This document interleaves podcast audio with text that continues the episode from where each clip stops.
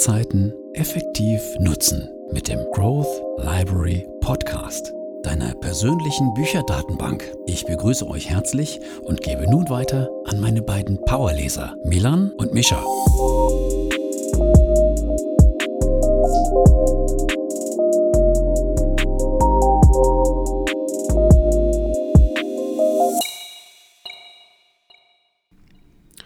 Herzlich willkommen, natürlich wie immer auch wieder von meiner Seite hier beim Growth Library Podcast. Mein Name ist Milan und am anderen Ende der Leitung befindet sich natürlich wie immer für euch mein Bruder Mischa. Hallo und herzlich willkommen auch von meiner Seite. Schön, dass du es äh, wieder geschafft hast, heute bei uns im Podcast hier einzusteigen. Ja, klar, immer doch. Ja, es, ist, es war haftig schön, dass ich es geschafft habe. Es ist ja bei mir gerade ein bisschen stressiger wieder. Ähm, aber das muss ich dir ja nicht erzählen. Ähm, Im Vergleich zu einem Studium ist das ja eigentlich Pillefatz, was ich hier mache mit einer Ausbildung. aber es geht langsam bei mir auch dem Ende hinzu. Und nicht zu vergessen, die Skisaison geht langsam wieder los. Da bin ich natürlich auch wieder ganz heiß und warm unter den Füßen. Da bist du natürlich wieder einer der Ersten, der sich die Dauerkarte bei Studenten im Schnee München holt, ne? Genau, da bin ich wieder einer der Ersten. Aber äh, die erste Fahrt geht tatsächlich jetzt schon am Samstag, aber da hm, muss ich nochmal genauer schauen, ob ich das einrichten kann. Aber da ist schon, ist schon künstlich be, ähm, besch, beschneit, die Piste, nennt man das so? Ja, ja, ähm, ja, es ist schon Kunstschnee tatsächlich drauf. Es gibt tatsächlich auch in, boah, ich habe letztens den Artikel gelesen vor ein, zwei Wochen, ähm, gar nicht so weit, weit entfernten Skigebiet, das den Schnee aus dem Vorjahr ähm, rausgelagert äh, hat. Ähm, Wie? Ja, Schnee gelagert. Einfach kurz vorm Ende den Schnee abgefahren und irgendwo unter der Erde verbuddelt, dass er sich da hält. Und den haben die auf die okay. Piste gelegt, ein bisschen Kunstschnee noch drauf gemacht, das platt gewalzt. Hm. Und dann ähm, kannst du da quasi einen weißen Streifen nach unten fahren und hast links und rechts um dich herum überall noch alles grün. Das sah, sah schon echt pervers, also echt nicht sehr cool aus. Aber die Gletschergebiete, die haben schon ähm, offen, wobei das natürlich auch immer so eine Frage ist, ob man jetzt auf dem Gletscher wirklich rumfahren muss oder ob man da nicht vielleicht noch ein bisschen warten kann, bis da ein bisschen natürlicher Schnee drauf ähm, gelandet ist. Hm, das ist ja auch so unnormal schlecht für die Umwelt eigentlich, ne, diese Kunstschnee. Ja, ja, ich glaube, in der ganzen äh, Skisaison wird so viel Wasser in Schnee umgewandelt, ähm, wie München in einem Jahr verbraucht. Ah, das ist ja auch sehr gut. Ja, es ist ein, das ist völlig in Ordnung. Also die Maßstäbe, die ja benutzt werden und die, die Preise ist ja auch immer, also ist ja voll, voll human so. Für einen Tag Skifahren, der Skipass 60 Euro, cool. Ja, das ist schon also ich habe auch das Gefühl, dass es jedes Jahr immer mehr wird von Leuten oder immer mehr Leute irgendwie in Skigebiet mhm. fahren wollen. Ja, es wird immer größer und expandiert immer mehr. Mhm. Nicht so, nicht so cool. Bei mir ist es ja so, ich habe eigentlich ja immer hier so einen Tee aufgebaut, den ich neben unserer Podcast-Aufnahme mhm. trinke. Türkischer Apfel? Nee, heute habe ich es leider nicht mehr geschafft, einen Tee äh, aufzubräuen, brühen. Okay. Weil ähm, ich hatte gerade noch Vorlesungen und ähm, ja, es ist natürlich mal ein bisschen blöd, wenn man dann so spät Vorlesung hat. Ja. Und ja, die Vorlesung war nicht so, nicht so spannend gestaltet. Das Einzige, was dann natürlich am Ende dann so ein bisschen, ja, so mir so als bleibender Eindruck hängen geblieben ist, am Ende haben wir über Marken äh, gesprochen, die halt irgendwie aufgrund von Fremdnutzung verschiedener Gruppen irgendwie so ein bisschen äh, negativen Beigeschmack bekommen. Mhm. Und dann hat unser Prof einfach Bilder gezeigt vom IS. Ne? Ja. Und die haben halt vorwiegend Toyota Pickup Trucks, weil mhm. die so robust sind in der Wüste und auch im, ja, in diesen ganzen Gebieten im Irak und Syrien. Und dann ist äh, der, der Wert der Marke Toyota ziemlich runtergegangen, weil äh, auf allen äh, Zeitungsfotos und immer dann diese Gruppen auf dem Toyota Pickup-Truck saßen. Ja, verständlich. Da geht ja natürlich ähm, das Interesse, das Kaufinteresse nach unten. Ja, und dann haben die, haben die wohl auch so ein, so ein Public Statement rausgegeben, also sich mhm. in die. Öffentlichkeit gewandt und haben halt gesagt, ja, ähm, es scheint so, dass äh, die Jungs äh, im Irak und in Syrien Ausdauer und Power genauso gut werten wie unsere, unsere europäischen und amerikanischen und asiatischen Kunden. Äh, es war natürlich ein bisschen Kritisch. frag, frag, fragwürdige Reaktion. Aber na gut, es ist so spannend gewesen auf jeden Fall. Ansonsten, hier in Rotterdam ist natürlich wie alles wie immer. Im November ist es wahrscheinlich noch ein bisschen schlimmer als bei euch. Es ist fast immer düster und regnet immer. Mhm. Also Motivation oder ähm, ja, Emotionen sind eher so ein bisschen Bisschen negativ behaftet. Ja. Bedröppelt, genau. Ja. Wetter beim Growth Library Podcast. So sieht's aus. Ähm, Gut. Äh, wollen wir loslegen, langsam? Ich würde auch sagen, wir starten einfach jetzt mal direkt los und dann schauen wir mal, wie es läuft. Mhm. Gut, bevor wir loslegen, wie immer, der Hinweis, wir sind nicht imstande, das ganze Buch ähm, wiederzugeben und geben auch hier nur unseren, unsere persönliche Meinung und unsere Wahrnehmung, unsere Einschätzung hier wieder. Deswegen, falls ihr noch tiefer in die Materie einsteigen wollt oder die 30 Gesetze, die hier in dem Buch beschrieben werden, noch ausführlicher ähm, oder alle kennenlernen wollt, kauft unser Rat, kauft euch das Buch und macht euch ein eigenes Bild. Das ist unsere persönliche Meinung, die jetzt hier kommt. Ja, wir hatten ja jetzt im ersten Teil die ersten 15 Kapitel besprochen. Ich glaube, dann wird es jetzt Sinn machen, wenn wir uns den zweiten Teil 16, Kapitel 16 bis Kapitel 30 widmen. Ja, Und ähm, hier haben wir auch wieder ein, paar ausgepickt, die wir ansprechen wollen. Und das erste Kapitel, was uns wichtig erschien oder was wir wichtig fanden, ähm, ist das Kapitel 16 oder das Gesetz 16 gewesen. Und hier ähm, heißt es, sei Chef und Angestellter in einer Person. So, jetzt ist natürlich die Frage, was ähm, meint der Bodo Schäfer damit ganz genau? Man muss dazu sagen, dieses, diese Episode, äh, diese, dieses, dieses Gesetz richtet sich auch so ein bisschen an Leute, die vielleicht überlegen, selbstständig, sich selbstständig zu machen mhm. oder halt auch Motivation brauchen, um arbeiten zu können. Und ja, er sagt halt, dass, ähm, dass das Problem halt bei der Selbstständigkeit ist oder allgemein beim eigenständigen Arbeiten der meisten Personen, dass sie halt gewohnt sind, durchs Arbeitsverhältnis nur unter Druck arbeiten zu können. Also wenn der Chef sagt, so, es ist noch zwei Stunden Zeit für die Präsentation, wenn sie nicht fertig ist, dann äh, bist du gefeuert. Das ist mal ein drastisches Beispiel. extrem, ja. Ja, und ähm, dass aufgrund dessen halt viele Leute gar nicht wissen, ähm, wie sie sich selbst diszipliniert führen können, in dem Fall jetzt, oder halt auch diszipliniert an eine Arbeit heranführen können. Und dass das auch allgemein ähm, ganz andere und extremere Ausmaße annehmen kann, wenn man ähm, zum Beispiel jetzt ein Projekt hat und sagt, ich nehme mir vor, ich habe ein Ziel, was ich in einem Jahr erreichen möchte und dafür will ich aber jeden Morgen um 6 Uhr aufstehen. Zum Beispiel, dass ich halt vor der Arbeit Zeit habe, um dieses Ziel zu erreichen. Und ähm, wenn ich dann zum Beispiel am Anfang, jetzt im ersten Monat, immer dann, bevor ich nicht um 6 Uhr aufstehe, sondern um 7 Uhr, um 6.30 Uhr zum Beispiel, eine halbe Stunde später, was ja eigentlich jetzt nicht so viel ist, ne, wenn man sich das jetzt mal überlegt, 6 Uhr, 6.30 Uhr. Aber dass man halt dadurch, dass man einmal anfängt, so ein bisschen von dieser festen Zeit abzudriften, dass man immer weiter abdriftet und dass man sozusagen dann zum Beispiel im Monat 2 vielleicht dann anstatt 6 Uhr 7 Uhr aufsteht und dann Monat 3 anstatt 6 Uhr 7.30 Uhr, dass halt so schon so ein kleiner, kleiner ähm, Start von Abweichungen halt wirklich schwerwiegendes Ausmaß haben kann, um sein späteres Ziel zu erreichen. Mhm. Finde ich gut. Ich lohnt ja kurz einzuhaken, diese Problematik ke- erkenne ich bei mir selber auch meistens, wenn ich mir dann irgendwie vornehme, so heute mm, lernst du ganz viel für die Abschlussprüfung und dann sitze ich zu Hause rum, dann ist auf einmal schon, sind dann schon anderthalb Stunden vergangen und ich habe äh, noch nicht mal richtig angefangen und habe nur so irgendwie daher gedöselt und habe nicht so Ja. richtig ähm, mich durchsetzen können und die Disziplin Ja. aufbringen können. Genau, da kommt so ein bisschen der Schlendrian rein. Man sagt sich so, Mhm. ja, jetzt vielleicht nochmal so 15 Minuten YouTube-Videos, ist nicht so schlimm. Hinterher ist es Genau, dann auch wieder das- anderthalb Stunden geworden. Das Review geht noch, komm. genau, die, die Review geht noch. Oder Jon Olsen hat wieder ein neues Yachtprojekt am Start. Klingt auch interessant, los, rein da, mal gucken. Genau, und ähm, ja, jedenfalls wird halt gesagt, dass solche kleinen Abweichungen kumuliert natürlich einen krassen Aus, äh, äh, Auswirkungen haben können. Ja. Und jetzt ist natürlich die Frage, wie können wir aber nichtsdestotrotz versuchen, diesen Verlockungen, sage ich jetzt mal, aus dem Weg zu gehen und ähm, Disziplin aufbauen, die wirklich uns hilft, langwierig unser Ziel zu erfolgen. Ganz klar, was der Bodus jetzt sagt, ist, dass man sich wirklich große Ziele setzt, die vielleicht auch so ein bisschen überdimensional erscheinen. Also jetzt, wenn ich mir sage, ich versuche in einem Jahr oder in fünf Jahren eine Million äh, an Nettovermögen aufzubauen, dass man sich anstattdessen vielleicht sagt, ich möchte 10 Millionen aufzubauen. Weil gerade wenn du dann diese großen Ziele hast, die vielleicht auch ein bisschen abstrakter wirken, ist man viel motivierter dafür zu arbeiten. Also ich meine, für 10 Millionen wäre ich jetzt motivierter zu arbeiten als für eine Million. Mhm. Und wenn du dann Mhm. auf dem Weg dahin scheiterst, äh, aber trotzdem irgendwie 60 Prozent des Ziels erreichst, hast du trotzdem noch mehr als am Anfang oder von einem Genau, Anfangsziel. richtig.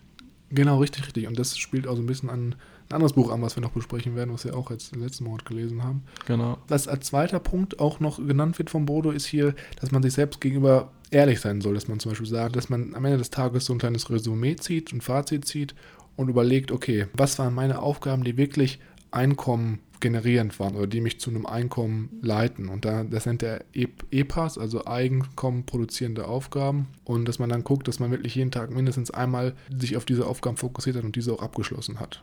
Und er sagt, dass man da wirklich ähm, das Ganze auch am besten schriftlich festhalten soll, weil wenn man zum Beispiel jetzt ein bisschen im Kopf sagt, okay, ich habe heute was gemacht und ähm, dreht sich vielleicht eine Aufgabe, die eigentlich gar nicht so wirklich einkommenproduzierend ist, in einem Bereich, dass man denkt, okay, ich könnte sie vielleicht doch äh, in einer anderen Sichtweise als Einkommen produzierend interpretieren, dass man da so ein bisschen sich selbst betrügt und Mhm. äh, dass man das einfach durch Schriftliche viel besser kontrollieren kann. Ich habe das dann auch damals angewandt, als ich das Buch dann gelesen hatte und ähm, muss auch sagen, dass ich zum Beispiel, wir haben ja beide diesen, diesen Passion Planner, nennt sich das. Das ist jetzt so ein, ähm, so, so ein Kalender, wo man halt immer auch so ein bisschen Platz hat für jeden Tag, um unten nochmal sich so eigene Notizen zu machen, wie der Tag gelaufen ist. Ein bisschen Werbung nebenbei. Ja, kleines Werbung nebenbei, stimmt, das ist mir auch aufgefallen. Ja, jedenfalls ist es halt mega gut, weil du dann selber so ein bisschen dich kontrollieren kannst. Habe ich wirklich jetzt was Effektives gemacht, was mich weiterbringt, oder habe ich einfach nur so Aufgaben gemacht, wo ich das Gefühl habe, ich würde was machen, so zum Beispiel Ja. E-Mails checken oder keine Ahnung, also Ja. den Computer aufräumen und dann alte Mhm. Daten löschen und solche Sachen. Hm. Da muss ich zugeben, der Passion Planner, ähm, diese, diese Tagesplanung oder auch, was ich auch sehr cool finde in dem Planer, da gibt es immer am Ende ein monatliches Resümee, was du ziehen kannst und wo dann angeleitet wird, hier, was waren die drei Give Takeaways aus dem Monat, was hast du gelernt oder für was bist du besonders dankbar. Ähm, die Fragen finde ich echt cool. Und auch diese, einfach diese, die, dieses Strukturieren und Planen und zu sagen, okay, hier in drei Wochen äh, ist das und das und davor muss ich noch die Tätigkeiten machen und an dem Tag mache ich das, an dem Tag mache ich das. Da bietet der einem schon echt viele Möglichkeiten. Was da noch gesagt wird ja in dem Buch, ist dieses Erfolgsjournal. Ja, Ähm, Finde ich die Idee sehr cool, dass du dann quasi deine Erfolge in so einem kleinen Tagebuch ähm, nochmal separat aufzeichnest und reinschreibst irgendwie, ja, hu, heute habe ich ähm, mir meine Schuhe selber zugebunden und GP, juhu, so mal jetzt äh, runtergebrochen, aber irgendwie, ich habe es auch mal angelegt und das ein, zwei Mal gemacht, aber irgendwie war ich dazu inkonsistent und habe das nicht richtig, ähm, war da nicht richtig am Ball. Wie war das? Hast Ja. du das äh, mal ausprobiert oder hast du das durchgesetzt und durchgeführt und auch konsistent? Genau, also beim Erfolgsjournal geht es ja darum, dass man ein separates Buch anlegt, ne? So ich Genau, ja. hab, oder? Genau. Ja, ich habe das auch zuge im Maastricht gemacht, damals noch im Bachelor, war das, glaube ich, zweites Bachelorjahr, glaube ich. Hm. Und dann immer abends immer so irgendwie drei, vier positive und drei, vier negative ähm, Okay. Aspekte des Tages aufgeschrieben. Also immer mal jeden Tag am Ende. Ich weiß nicht, war das bei dir auch jeden, jeden Tag, wenn du das Nee, gemacht hast? Oder? äh, halt immer nur dann, wenn ich einen Erfolg, also ich hätte das jetzt, wenn du gerade eher, also der erste Gedanke, der mir jetzt bei deinem Erzählen aufkam, war, ah, okay, jetzt hat er, wenn er eine Prüfung bestanden hat, reingeschrieben, ihr habt die Prüfung Finance bestanden. also, wow, Nee, nee. toll. Nee, nee, sowas jetzt nicht. Ich habe halt wirklich jeden Tag immer so, auch selbst wenn es die kleinsten Erfolge waren, wie, keine Ahnung, eine, Präsentation gut äh, vorgetragen, solche Sachen habe ich halt eingeschrieben. Okay. Aber das war halt auch irgendwie abends, manchmal ist dann so ein bisschen, kommen andere Ereignisse dazwischen, das war natürlich nicht so gut. Hm. Da war ich nicht so diszipliniert und dann ist das irgendwie auch nach, ich weiß nicht, sieben, acht Tagen habe ich das dann nicht mehr gemacht. Das war eigentlich ein bisschen blöd. ja. Das müsste ich einmal wieder aufnehmen. Oder vielleicht das in die Morgenroutine mit einbauen irgendwie. Mhm. Na gut, vielleicht hat da ja einer von den Zuhörern ein bisschen Erfahrung gesammelt und kann uns davon mal berichten oder uns sagen, wie wir das besser umsetzen können. Genau. Ja, vielleicht einfach mal bei Instagram oder bei Facebook oder auch per E-Mail äh, kontaktieren unter growthlibrary.de oder auf unserer Instagram-Seite growth. Äh, growthlibrary.official. Ich sag's immer falsch. Ja. Ja, deswegen äh, finden uns die User nicht, die, die Zuhörer. Extra falsche, falsche Informationen streuen hier. Ja. Ah, puh, da habe ich auch schon wieder jetzt 17 Gedanken im Kopf, die ich noch ansagen könnte, aber lassen wir es. Gut. Äh, Noch was zu dem Gesetz? Nee, ich würde sagen, wir können jetzt gut weitermachen. Das war so das, was ich noch dazu hatte. Gut. Dann das nächste Gesetz, das zweite Gesetz, das wir besprechen wollen, ist in dem Buch das 17. Gesetz. Gesetz die großen Mhm. Ziele. Ja, es geht auch, wie wir gerade eben schon ein bisschen angebrochen oder angefeilt haben, darum, dass man sich selber ähm, ja, große Ziele setzen sollte, die als Fixpunkt ähm, ausrichten, also als Orientierungshilfe, um da so ein bisschen Motivation zu bekommen und sich danach zu richten. Lieber zu groß als zu klein, weil ja, wenn dein Ziel zu klein ist und du es sofort erreicht hast, dann oder du beim Erreichen des Ziels keine Schwierigkeiten hattest, dann war es auf jeden Fall zu, zu klein gesetzt. Was auch sehr cool in dem, was ich sehr gut fand, ähm, ist das Unterteilen der Ziele in ähm, die Länge bzw. in die, in die Dauer des Erreichen der Ziele, beziehungsweise ähm, unterteilt in Ziele A, die ähm, umgesetzt werden müssen in kurzen Zeitabständen, dann die B-Ziele quasi, die auch ein bisschen weiter weg sind und C-Ziele, die extrem weit weg sind. Das geht auch so ein bisschen in die Schiene, da habe ich heute Morgen, ähm, unser Buch, das wir gerade lesen, ging da auch sehr ausführlich drum, dass man sich ähm, auch mit einem sehr schönen Beispiel, quasi du dein, dein Auto bist, du, dich auf deinem, auf deinem Roadtrip befindest, ähm, auf dem Weg zu deinem Ziel, du aber morgens, wenn du aufstehst, irgendwas brauchst, was dir, ja, was dir wie der Startknopf im Auto, der deinen Motor startet, ähm, so einen kleinen Funken, der dich dann auf Kurs bringt und dich auch wirklich mhm. dann aus dem Bett um 6 Uhr rausholt und dir diese Motivation gibt. Und es ist einfach eine Motivation sein muss, die auch langfristig wirkt. Quasi dein Brennholz vom Feuer, das äh, da kontinuierlich immer deine, deine Flammen und dein, deine Motivation, dein Ziel vor Augen ähm, konstant hält. Mhm. Ja, das fand ich sehr cool. Ich glaube auch, dass das auch ähm, so ein bisschen einem auch so eine Bestimmung im Leben gibt, wenn du so ein Ziel hast für 10, 15, 20 Jahre, dass du da nicht so mehr durchs Leben dümpelst, sondern wirklich auch, wie du schon sagtest, Motivation hast aufzustehen und auch kontinuierlich an einem Projekt zu arbeiten. Ja. Das glaube ich ganz wichtig. Genau, was ich dazu noch sagen sollte, ist, wie du schon sagtest, dass es halt einen Fixpunkt gibt, wo du halt deinen Kurs im Leben ausrichten kannst. Ähm, weil man heutzutage auch so viele Möglichkeiten hat, irgendwie Informationen ähm, aufzunehmen oder Informationen zu von äh, so viele Quellen hat, von denen man Informationen beziehen kann, Bücher, Coachings, Magazine etc. Und ähm, was ich auch interessant fand, was hier genannt wird, ist, dass es als Orientierungshilfe dienen kann, wenn man zum Beispiel Gelegenheit entdecken muss, die für uns Bedeutung haben. Zum Beispiel, keine Ahnung, wenn du sagst, du bist jetzt Investor und ähm, suchst Immobilien im Großraum Frankfurt, jetzt mal ein ganz abstraktes Beispiel, mhm. und hast dann bestimmte ähm, Kennziffern und kannst dann dadurch ähm, irgendwelche Op Opportunities oder Möglichkeiten für dich identifizieren. Ja. Jetzt mal so ein bisschen auf den Alltag von uns, von mir persönlich bezogen. Also ich habe auch, nachdem ich das Buch gelesen habe, aber auch schon davor, weil das auch eigentlich in sehr vielen Erfolgsbüchern empfohlen wird, ähm, sich einfach mal ähm, Ziele festzulegen, habe ich mir Ziele ähm, ja, erstellt oder angefertigt oder angelegt und schriftlich festgehalten. Und mir hat das auch immer sehr viel geholfen, wenn es im Alltag um so simple Entscheidungen geht, ähm, wie zum Beispiel, ja, gehe ich jetzt heute Abend feiern oder nicht. Ne? Also da gibt es auch ein mega gutes Video von ähm, Ben Uatara, ich weiß nicht, ob, das, ob, du das kennst du auch wahrscheinlich. Das ist dieser Typ, der dann in Dubai da sitzt und dann so ein bisschen über Ziele spricht und Motivation. Ah, ja, ich glaube, das hast du mir mal gezeigt, in seinem Apartment. Ja, ja, ja, nicht in seinem, nee. ich glaube, es wechselt so ein bisschen. Manchmal sitzt er auf so einer Brücke und, und manchmal sitzt er am Apartment, also es sind verschiedene Spots. Okay. Aber er spricht da halt auch so ein bisschen, dass er für sich selbst Ziele definiert hat, die er erreichen will und dann ist es egal, ob andere Leute jetzt feiern gehen, weil es Freitag ist. Wenn du dein Ziel, äh, wenn das nicht in deine Zielsetzung passt, dann machst du es halt nicht und gehst dann dafür dann vielleicht an einem Mittwochnachmittag feiern, weil du dein Ziel erreicht hast, weißt du? Ja. Ja. Und, ah, ähm, ja, doch, doch, doch, ja, doch, ich erinnere mich. Genau, das ist ein wirklich mega gutes Video. Also, mhm. das gucke ich manchmal auch mal wieder nochmal später an. Wo er dann auch und, drauf eingeht, Leute feiern am Wochenende, aber warum? Wieso geht man am Freitag oder am Samstag feiern? Weil es Wochenende ist? Wo ist der Sinn dahinter? Ja, genau. So ein bisschen, auch so ein bisschen feindlich Leuten gegenüber, die einfach aus Spaß feiern gehen. Ja, ne? also oh, ist heute ist Freitag, heute müssen wir feiern. ich muss dazu nehmen, also jetzt im Studentenleben, jetzt bei uns, ne, ich bin ja, ja ist natürlich. Kommt das schon mal häufiger vor, dass man auch sich dazu verleiten lässt. Ja, wobei bei mir war es im Bachelor krasser. Also jetzt im Master ist es jetzt nicht mehr so. Mhm. Aber ich bin auch jetzt noch in meinem Masterkurs schon ein bisschen älter. Also ja, die meisten Leute sind. Ein bisschen so älter, ein paar graue Haare, ein paar weniger Haare. genau. Nein, aber die, Le die Leute sind halt so, weiß nicht, zwei, drei Jahre jünger. Mhm. Und ich habe das Gefühl, dass die noch irgendwie, weiß nicht, die müssen irgendwie am Anfang der Periods immer jeden, jeden Dienstag feiern. Da gibt es so ein paar spezielle Studentenpartys. Aber ich habe halt für mich auch gemerkt, wenn ich zum Beispiel feiern gehe, dass ich halt krass teilweise auch den Fokus verliere, weil ich dann danach im Tag dann voll kaputt bin und nicht so richtig in die Gänge komme und der Biorhythmus ist halt auch voll durcheinander, weil du dann irgendwie anstatt um elf auf einmal um fünf Uhr schlafen gehst mhm. und das ist natürlich klar, dass der Körper dann da irgendwie dann so ein bisschen äh, ja, nicht mehr so ganz klar kommt.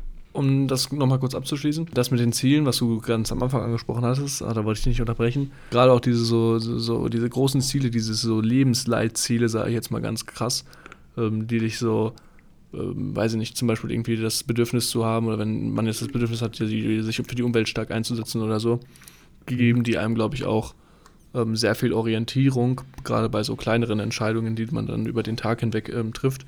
Zusätzlich davon aber da sich selber, glaube ich, nicht zu stark ähm, unter Druck setzen, dass man jetzt irgendwie sagt, okay, ich möchte jetzt unbedingt, ähm, brauche jetzt auch so ein großes Ziel vor Augen, das ich dann verfolge. Ich glaube, das ist eher was, was sich dann ja über Monate oder vielleicht sogar Jahre hinweg bildet und einem dann immer bewusster wird. Mhm, genau, also es ist so, so ein Findungsprozess, meinst du dann? Genau, ja.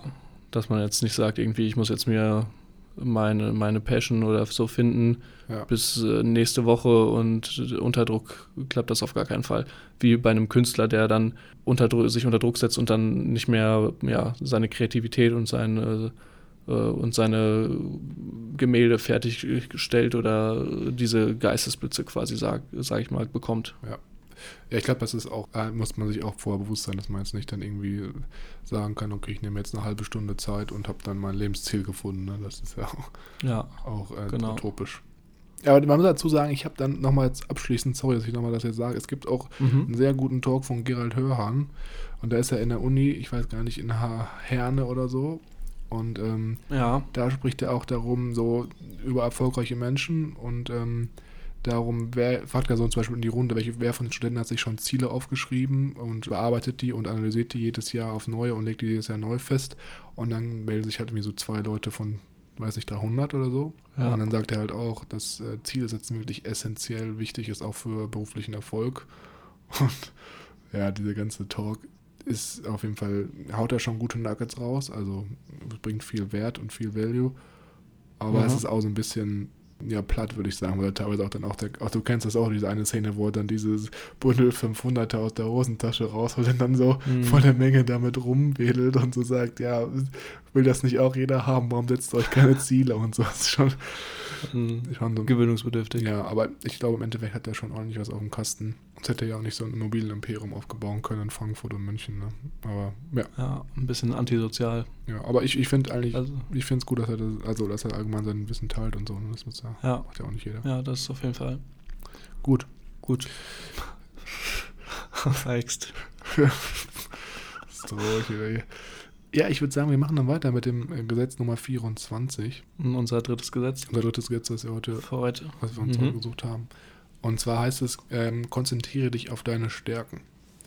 Und das fand ich sehr, sehr prägend, weil, ja, man muss sich mal überlegen, was wir so in unserem Laufe unserer Entwicklung oder unserer Bildung und unserem Bildungssystem also durchmachen. Jeder Mensch hat eigene Talente, äh, mit denen er lebt und die er halt dann auch nicht äh, die gleichen Talente hat wie andere Menschen, das ist ja ganz klar.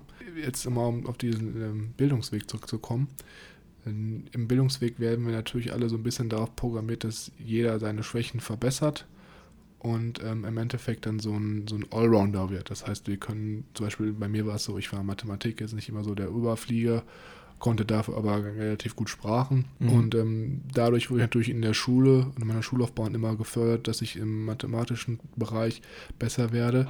Was natürlich dazu geführt hat, dass ich im sprachlichen Bereich gleich geblieben bin, aber im analytischen Bereich besser wurde. Und im Endeffekt habe ich dann beide Bereiche, jetzt mal ganz platt ausgedrückt, ungefähr so auf dem durchschnittlichen oder auf einem guten Level beherrscht und habe meine Schwächen aus, ähm, abgebaut aber was hat mir das im Endeffekt gebracht? Ich bin wie alle anderen so ein bisschen so, ja, wie wir halt schon gerade eben gesagt, ein Allrounder geworden. Und mhm. ähm, wohingegen jetzt der Bodo in seinem Kapitel hier sagt, ich hätte, man sollte sich eigentlich mehr auf seine, seine Stärken und seine Talente äh, fokussieren. Dolmetscher für 17 Sprachen, also dann. Ja, genau. Das, das wäre dann das nächste Upgrade gewesen bei mir. Weil das auf der einen Seite, Stärken sind ja meistens auch die Bereiche, in denen wir talentiert sind oder so eine gewisse Veranlagung haben. Das fällt uns auf der anderen Seite ein bisschen leichter, da ähm, noch ein bisschen ja, ähm, uns aufzubauen. Und auf der anderen Seite ist es also auch so, dass wir dann auch Unmengen mehr Energie aufwenden müssen, um in Bereichen besser zu werden, die vielleicht nicht so unseren Veranlagungen zu entsprechen. Ja. Genau, es geht halt einfach darum, dass man dann auch, wenn man in einem Bereich besonders gut ist, sich vielleicht auch besser von anderen abgrenzen kann, als wenn man in allen Bereichen gleich oder auf so einem normalen Level ist. Ne? Finde ich sehr gut. Ich glaube aber auch, dass da, wenn ich da kurz einhaken darf, Klar.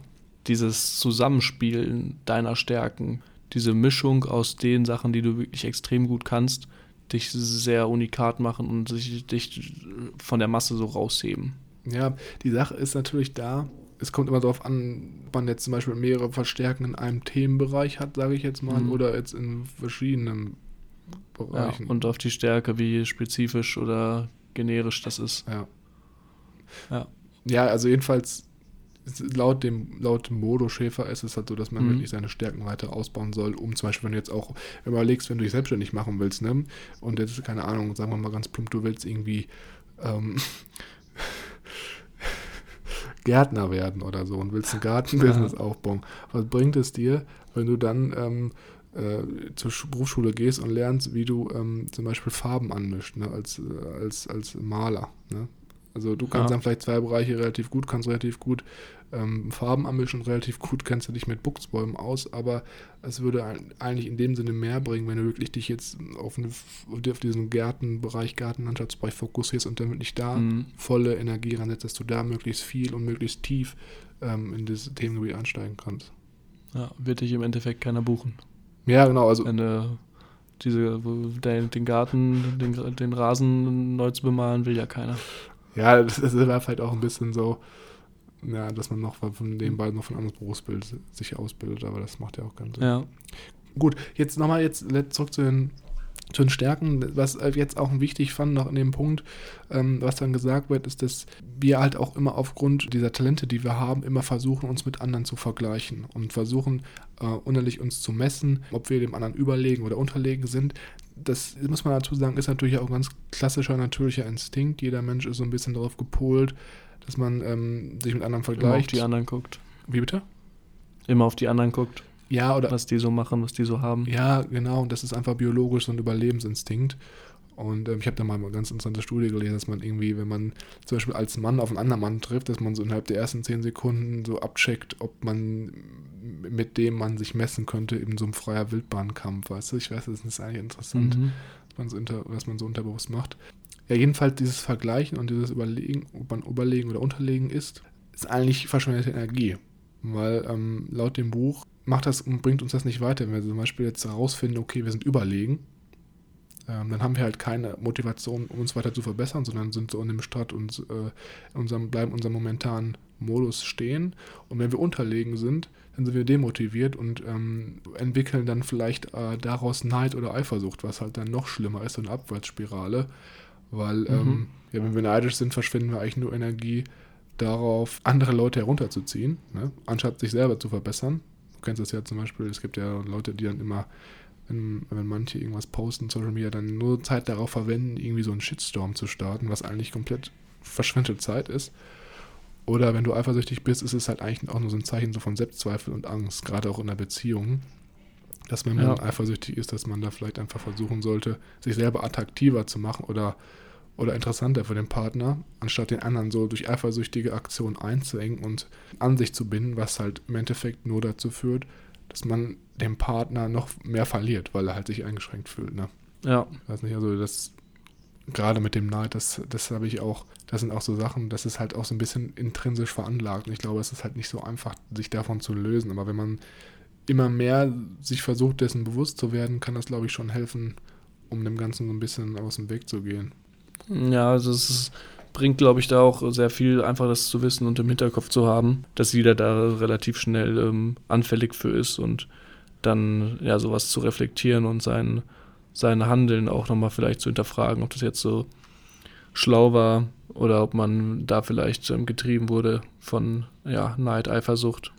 Ich- Ja, aber ich glaube auch, dass es bei jedem so ist. Jeder hat so andere Veranlagungen dafür, je- wie weit Ja. man dann äh, neidisch wird. Bei manchen stärker, bei manchen weniger, dafür bei manchen sind andere Sachen stärker ausgeprägt. Ja, genau, genau, so sehe ich das nämlich auch. Ja. Gut, ja, Abschluss noch von mir zu dem Kapitel. Konzentriere dich auf deine Stärken, finde ich auch, geht so ein bisschen in die Richtung, was man eigentlich alles schaffen kann, was wir, was du ja auch am Anfang gesagt hattest.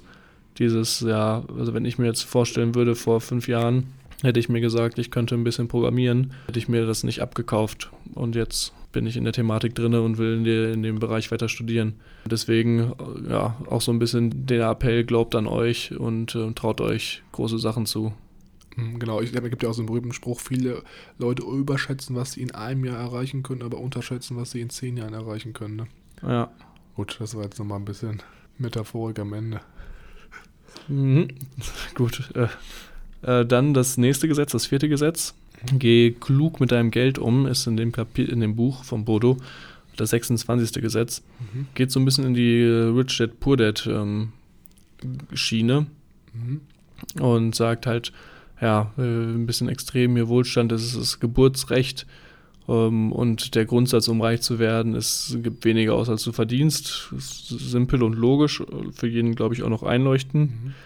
Ähm, was ich sehr cool fand, geht dann darauf ein, auf die, ähm, auf die verschiedenen äh, Kontenstrukturen von Armen und ähm, Älteren und zeigt dann da auch auf, dass wohlhabendere Menschen oder dass wohlhabendere Menschen mehr Konten haben, zum Beispiel ähm, ein Sparkonto, bei dem sie per Dauerauftrag 10% des Gehaltes immer überweisen, zusätzlich dann noch ein Spaßkonto haben, wo 5 bis 10% deines Einkommens äh, draufgezahlt wird, was du dann halt nach Belieben ausgeben kannst für Kinobesuche oder äh, Theater und Co.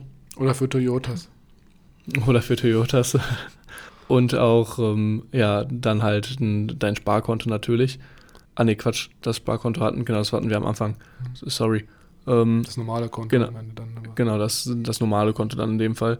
Was er auch noch ähm, sagt, was ich gut finde, dass man hin und wieder sein Geld auch abgeben sollte und damit andere Leute bereichern sollte in Form von Spenden und sich da ein bisschen für einsetzt und natürlich auch wieder, dass man seine finanzielle Intelligenz ähm, ja, stets weiterbilden sollte und daran arbeiten sollte und da nicht ähm, stagniert. Ja, also dass man zum Beispiel dann Bücher in dem Bereich liest oder keine Ahnung, YouTube-Videos. Es gibt ja momentan schon so viele Videos auch zum Investieren und passiven Investieren auf YouTube. Das ist ja schon mega gut eigentlich. Ja, da gibt es viel Content. Was ich auch noch hatte jetzt in dem Bereich, was mir auch aufgefallen ist, gerade auch das Ganze zielt ja auch so ein bisschen wieder, kann man auch so ein bisschen annehmen, wenn man zum Beispiel selbstständig ist, dass man halt versucht, Geld zurückzulegen, wie du halt sagtest, auf dieses Spar, ähm, auf dieses Ganzkonto, mhm. um halt sich davon monatlich wie halt ein normal Angestellter so einen Lohn ähm, auszahlen zu lassen. Das heißt, dass du gar nicht dann deinen Profit, den du aus dem, aus dem Unternehmen ähm, generierst ähm, monatlich, dass du den gar nicht dann direkt verlebst oder verkonsumierst, sondern dass du das halt erst auf einem anderen Konto parkst und von da aus dann sozusagen wie bei seiner Sanduhr dann langsam immer so ein bisschen ein paar äh, Geldbeträge monatlich auf dein Konto überweist, damit du dann sozusagen monatlich ähm, kontrolliert Geld ausgibst. Okay. Und ähm, was auch interessant war, dass man zum Beispiel von seiner Gehaltserhöhung immer 50% der Gehaltserhöhung auf das Sparkonto ablegt, sozusagen, dass man da auch dann diese Sparrate erhöht, dass man das noch ein bisschen schneller Vermögen aufbauen kann. Ja, was ich halt cool fand, ist, dass das Ganze halt auch so ein bisschen Sparen ohne Disziplin ähm, ermöglicht. Und ähm, ich muss auch auf den Zungen, dass seitdem ich das auch eingerichtet habe, die, so diese, diese Kontenstruktur, ich weiß noch, früher hatte ich irgendwie ein Girokonto und da war das Ganze okay. Ich lebe so ein bisschen von Hand im Mund, hatte noch nicht so richtig Überblick. Was ist jetzt der Teil, den ich anlege? Was kann ich irgendwie jetzt verkonsumieren? Dass das ähm, mir auch viel geholfen hat. Also ich habe auch, glaube ich, drei oder zwei Girokonten, wo halt auch Daueraufträge eingerichtet sind und ähm, das ist halt auch mega gut, finde ich, weil du halt viel kontrollierter deine, deine Geldströme ähm, hast und ja. Ja, das kommt halt auch direkt am, am, Monatsanfang, dann, wenn du den dort drauf eingestellt hast, zieht er das ab. Was auch viel schlauer ist, als das am Ende zu machen, weil proportionell gesehen, wenn dein Einkommen steigt, ist die Verlockung auch oder deine Ausgaben steigen dann gleichzeitig auch mit. Und wenn du dann am Anfang direkt dagegen wirkst und dadurch auch dein, ähm, ja, deine Spar- Maßnahmen erhöhst, sparst du zusätzlich mehr und deine Ausgaben bleiben trotzdem noch circa auf dem gleichen Level. Man kann natürlich dann auch zusätzlich noch dann das Spaßkonto da auch wieder erhöhen und dann hat man trotzdem noch mehr, weiß nicht, im Monat 50 Euro mehr, um äh, das für Späßen auszugeben. Genau. Ja, also das ist wirklich das eines der meisten Vorteile, dass du halt auch emotionsloser mit deinem Geld umgehst, ne? Ja, genau. Gut, hast du sonst noch irgendwas dazu oder sollen wir sonst. Ähm Nö, ich würde das eigentlich so lassen. Es gab ja jetzt auch schon mittlerweile genug, gerade in dem Bereich in den letzten Folgen. Ja, da haben wir schon mal ausgiebig darüber gesprochen. Ne? Ja. Genau. Dann würde ich sagen, machen wir einfach mal weiter und gucken uns das ähm, von uns fünfte Gesetz, was wir ausgewählt haben, für diese Folge an. In dem Buch ist es Mhm. Gesetz 29 und es heißt hier, akzeptiere Unzufriedenheit als treibende Kraft. Und wenn wir uns das Ganze jetzt mal anschauen, dann sagt hier der Bodo Schäfer in seinem Buch, dass alle erfolgreichen Menschen eigentlich immer auf irgendeinem Gebiet ihres Lebens unzufrieden waren und aus dieser Unzufriedenheit zum Beispiel dann Unternehmen gegründet haben oder, sie, oder irgendwelche anderen Projekte gestartet haben, die ihnen dann im Long Run zu, zu, zu Wohlstand geführt haben. Natürlich nicht alle, manche natürlich auch gescheitert, aber bei vielen Menschen war das so. Und ähm, da, da gibt es zum Beispiel, jetzt sagt er so verschiedene Kategorien, warum Menschen unzufrieden waren. Zum Beispiel hat der Sinn und Erfüllung im Beruf gefehlt, das Einkommen war zu gering oder sie haben vielleicht auch zu wenig Herausforderungen gehabt, zu wenig Anerkennung oder halt auch zu wenig Gestaltungsspielraum. Man kennt das ja auch, viele Leute steigen dann im Berufsleben ein und wollen schnell arbeiten und sind dann zufrieden mit, dem- mit dem Angestelltenverhältnis, aber im Endeffekt ist es halt irgendwie so sehr monotone Arbeit Mhm. und sie müssen sich da halt erst mit anderen, vielen anderen Kollegen oder neuen angefangenen Kollegen messen, um dann vielleicht auch Aufstiegsmöglichkeiten zu bekommen. Und im Endeffekt ist das gar nicht so das Wahre und steigen dann vielleicht im Endeffekt dann einfach nach zwei, drei Jahren wieder aus und versuchen was eigenes aufzubauen. Und ja, was ich noch sehr interessant fand in dem Kapitel, ging es halt auch so ein bisschen auf den Konflikt zwischen Dankbarkeit und Zufriedenheit. Also er sagt halt, Dankbarkeit ist gut. Das heißt, du bist dankbar für deine Situation, deine Lebenssituation, deinen Wohlstand jetzt hier in Europa, den du hast. Aber Zufriedenheit ist halt eher schlecht. Warum? Ganz einfach aus dem Grund, weil wenn man sich überlegt, alles, was lebt und sich weiterentwickelt, wächst. Und ähm, wenn wir halt zufrieden sind, ähm, dann fallen wir so eine Art laid back, also so, so ein, weiß nicht, so einen entspannten Modus und haben auch nicht mehr so richtig so das Verlangen, uns weiterzuentwickeln oder zu wachsen. Und ähm, nehmen uns sozusagen halt eigentlich die Chance, um ja, weiter was aufzubauen. Ne? Äh, Ein letzter Satz noch, wenn man überlegt, ähm, jedes Business, was vielleicht wächst, da muss man, oder halt auch was man hochleveln möchte, da muss man kontinuierlich Arbeit reinstecken, um ähm, ja nicht, äh, das, damit das Business nicht zusammenfällt. Ne? Und wenn du halt zufrieden bist und nichts mehr machst, dann kann natürlich auch ganz schnell sein, dass dein Vermögen sich äh, ja, verschrumpft oder verkleinert. Mhm. Äh, Finde ich sehr gut. Also auch diese, diese Unzufriedenheit als treibende Kraft. Ähm, diesen Spagat zwischen Dankbarkeit und Zufriedenheit finde ich sehr wichtig, weil ich diese Zufriedenheit ist schlecht, wenn ich jetzt äh, das quasi ins Extreme wieder übertrage, bin ich quasi nie zufrieden und auch so ein bisschen gries, griesgrämig, wobei die Dankbarkeit dann da vielleicht auch ein bisschen zu kurz gerät.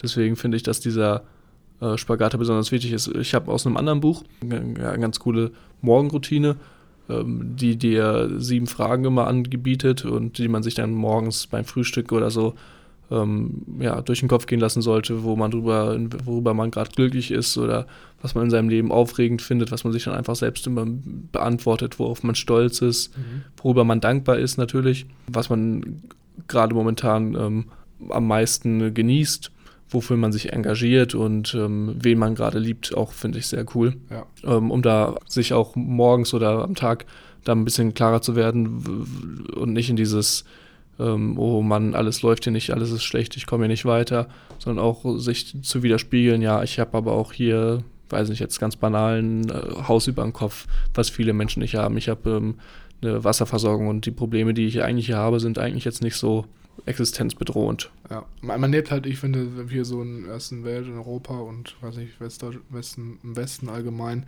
so ein bisschen manchmal auch in so einer Blase. Man denkt halt, das ist alles Genau. für gegenwärtig und für Standard und äh, man verliert so ein bisschen den, den Überblick für die anderen Länder und anderen Kontinente. Ist eigentlich auch ein ganz guter Überblick, ähm, über, wie gesagt, Übergang ähm, auf das letzte Kapitel, außer du willst noch was sagen. Ähm, nee, lass uns weitermachen mit dem letzten Kapitel. Das 30. Gesetz, das letzte Gesetz und unser sechstes Gesetz heute sei ein Adler und keine Ente, ähm, unterteilt quasi die Menschen in Adler und Enten. Zwei Gruppen, die sehr interessant sind. Genau. Die Enten, wie man sie kennt, ähm, platschen im Teig äh, umher Teig? und machen nicht viel. Äh, Im Teich, ja, nicht, nicht in dem Backteig. Im Teich ähm, umher quaken ähm, ganz laut und haben sinnlose Gespräche und quatschen da blöd rum. Mhm. Und die Adler sind die, die handeln, die wachsen und ähm, ja, ihre Mitmenschen fordern und produktiv durch die Lüfte und ähm, in, die, in den Himmel emporsteigen. Ja. Sage ich mal. Was, was auch in dem Buch, darf ich, darf ich einsteigen oder wolltest du noch was sagen? Gerne, nee, nee. Ja, und in dem Buch geht es halt auch darum, da wird dann zum Beispiel so mehrere Situationen beschrieben, wie halt sich Enten, ja, so jetzt laut Bodo Schäfer, Enten sich im Alltag verhalten und dann hat er selber mal erzählt, dass er im Hotel war und dann ist er irgendwie, ja, im Hotel gab es bis 9.30 Uhr Frühstück und er war irgendwie um 9.35 Uhr dann am Frühstücksbuffet und dann wurde er mit einer typischen Verkörperung einer Ente dann äh, konfrontiert, die halt gesagt hat, ja, äh, nee, sind zu spät, es ist 9.35 Uhr, ähm, ich, ich, das Essen ist vorbei und wir können nichts mehr anbieten.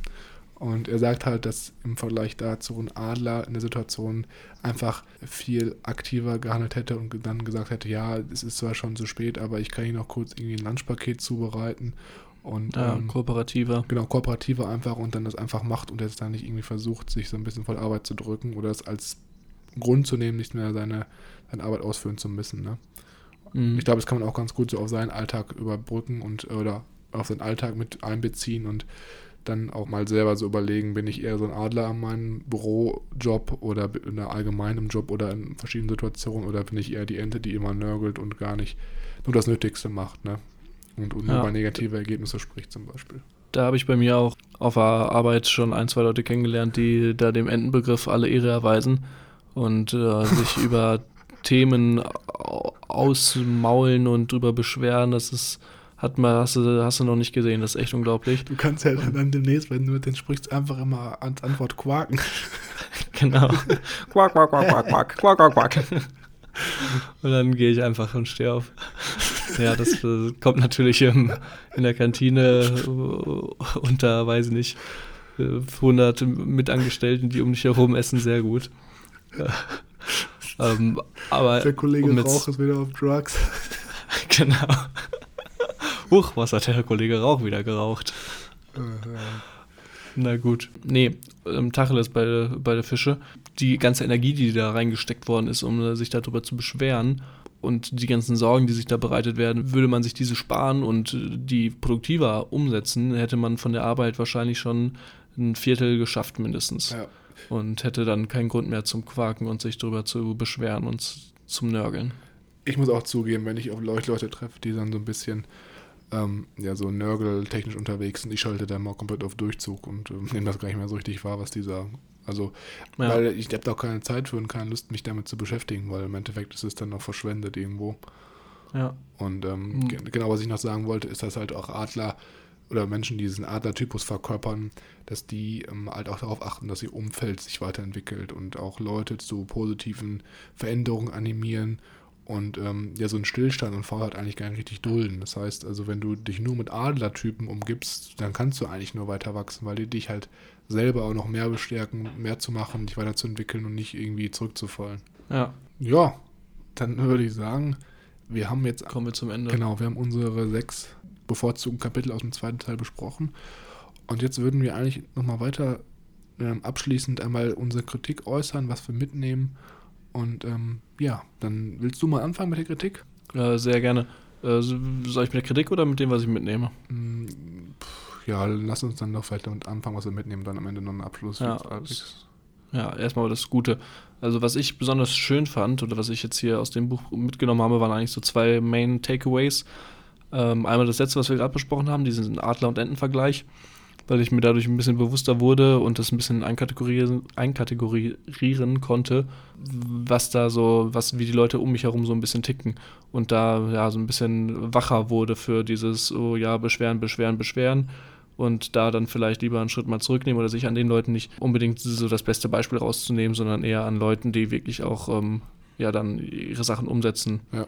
Ein anderer Punkt, den wir, glaube ich, nicht besprochen haben, aber der in dem, auch in dem Buch vorkam, waren ähm, gibt die 110 Prozent, dass man ähm, ja quasi immer 10 Prozent zusätzlich geben sollte, weil 100% so das Mittelmaß, äh, das Mittelding aller, ähm, aller Sachen ist und 110 diese extra 10% dich nochmal von der, von der Masse ab ähm, abheben. Ähm, Kapseln abheben, genau. Mhm.